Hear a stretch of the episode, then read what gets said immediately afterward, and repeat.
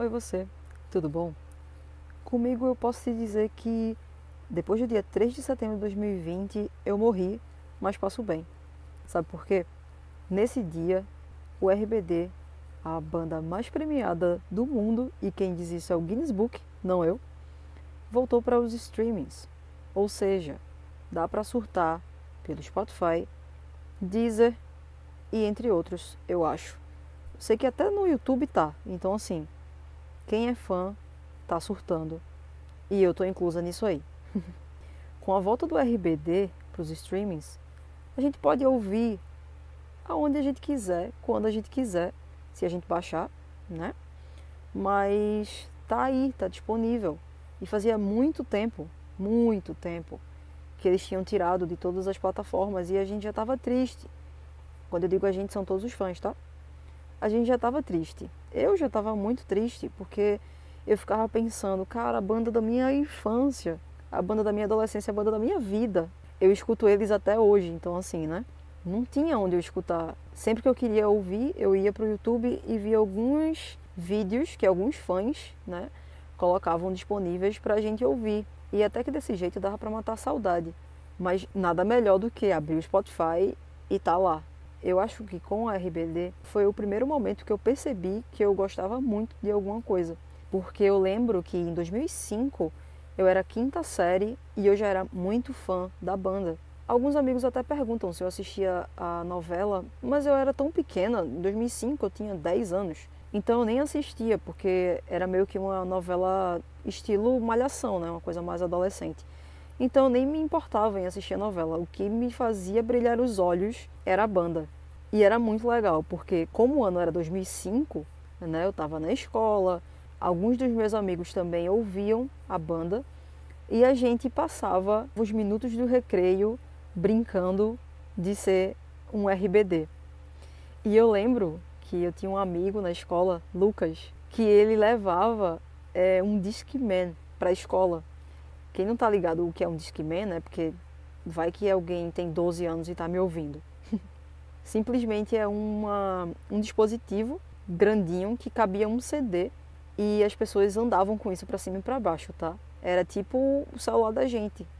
Só que a gente tinha que andar com um CD é, de lado, né? Tipo, a gente andava com uma caixinha, um porta-CDs, esse é o nome, porta-CDs. Então você andava com o Discman e o porta-CDs, porque você tirava o CD do porta-CD, colocava no Discman, fechava o Discman e ficava ouvindo aquelas músicas do CD. E eu lembro que Lucas levava, eu acho que ele era o meu único amigo que tinha um Discman, eu não tinha. E ele levava o Discman para a escola e na hora do intervalo a gente ficava escutando e era muito legal. E eu lembro também, e tenho até hoje, um cartãozinho de Feliz Cumpleaños, que é Feliz Aniversário em espanhol, que ele me deu. E eu guardo isso até hoje porque foi muito legal receber isso naquela, naquele momento. E até hoje, quando eu vejo, eu me sinto muito feliz. Era muito legal que a gente brincava né, dessas coisas e tal. E era engraçado porque no tempo da RBD também tinha o HSM, que era o High School Musical, e ficava essa briga entre espanhol e inglês.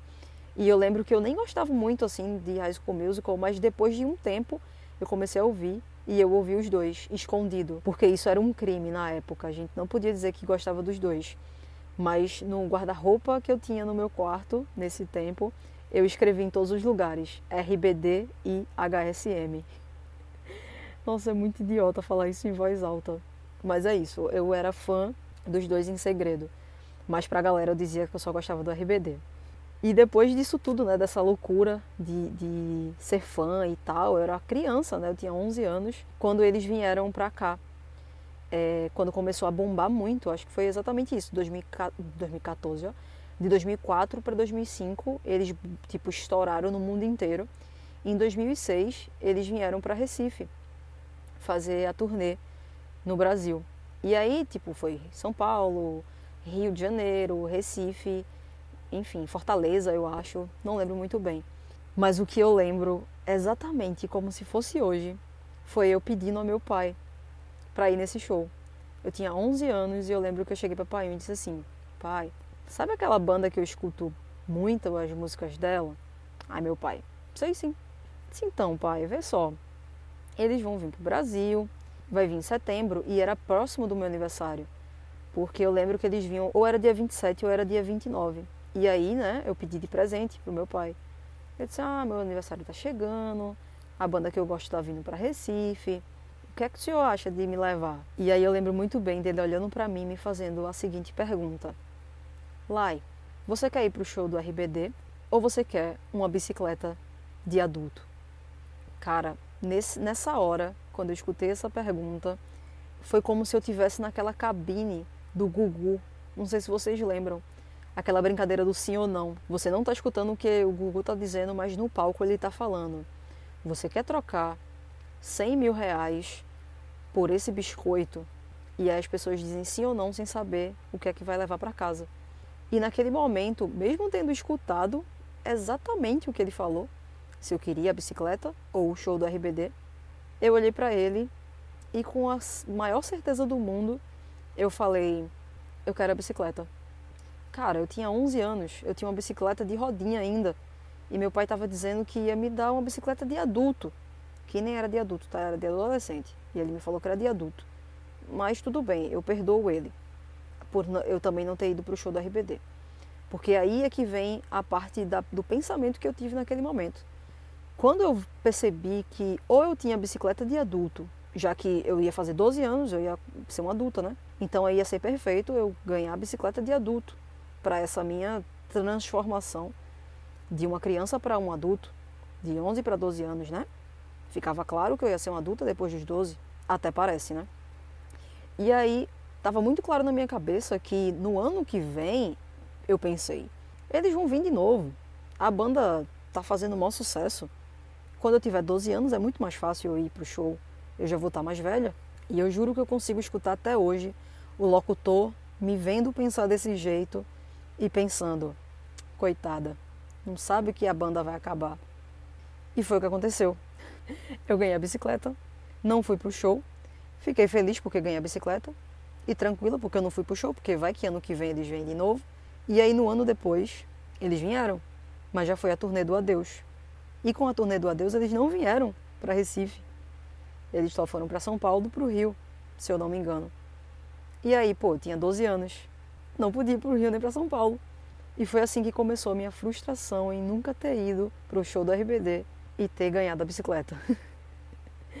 então, assim, isso tudo é só para você ter noção de que esse momento do RBD voltando foi tudo que eu mais pedi na minha vida, desde criança. E se realmente tiver um show do RBD no futuro, próximo, ou talvez distante, né, por causa da pandemia, eu vou estar muito feliz e com certeza eu vou, porque não importa. Mentira, importa sim onde eles vão estar. Mas eu espero do fundo do meu coração que eles venham para Recife, se essa turnê rolar, se esse comeback realmente for real. Mas eu vou te dizer uma coisa: se eles fizerem só uma live no meio dessa pandemia para aquecer o coração de cada fã e o meu principalmente, eu já vou ficar muito feliz. Então é isso. Vou continuar na esperança de que eles realmente vão voltar e que se esse show acontecer, eu vou estar tá lá. Eu só, só penso que eu vou estar tá lá. A gente acredita, pensamento positivo e vai acontecer. E se não acontecer agora, eu espero mais um pouquinho. Não tem problema nenhum não. Já esperei tantos anos que eu não sei nem mais quantos anos eu estou esperando. Então dá para acalmar os ânimos e esperar. E se essa live rolar, vai ser mais uma vez morri, mas passo bem. E é isso. Até a semana que vem. Ah, e só para lembrar, eu só brinco se eu for Roberta. É, não tem essa história de ah, mas deixa. Não, eu sou Roberta. Beijo, tchau.